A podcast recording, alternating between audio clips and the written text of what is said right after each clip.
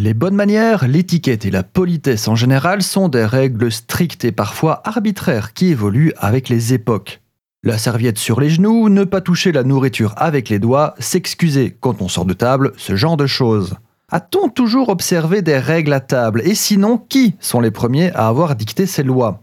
Beaucoup de bonnes manières sont là pour que tout le monde passe un bon moment, c'est un mini contrat social finalement. Tu ne pèteras pas à table, et moi promis, je ne m'essuierai pas avec la nappe. C'est un code de la route, un canevas qui, quand il est connu et reconnu de tous, permet à tout à chacun d'évoluer avec confiance et aisance dans un environnement social, parfois au détriment d'un certain naturel. Ici, dans notre exemple, ce sont les arts de la table, mais c'est bien sûr un principe beaucoup plus vaste in fine. Et donc, elles ont plus ou moins toujours existé. Beaucoup d'auteurs se sont étalés sur le sujet, notamment Erasme, dont je vous recommande la lecture, mais il n'y a pas que lui. Il vous y explique qu'il faut bien se laver les mains et qu'on met son verre à droite et qu'on ne met pas ses doigts dans la sauce. Sa vision hygiéniste a beaucoup dicté les règles.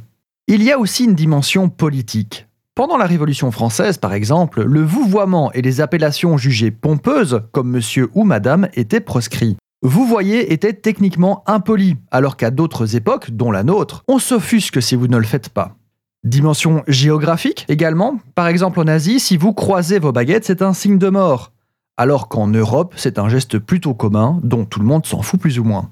Enfin, on peut y trouver une volonté de sophistiquer à l'extrême les échanges de table pour démontrer un certain raffinement, un peu comme les complications en horlogerie, c'est plus ou moins la même idée.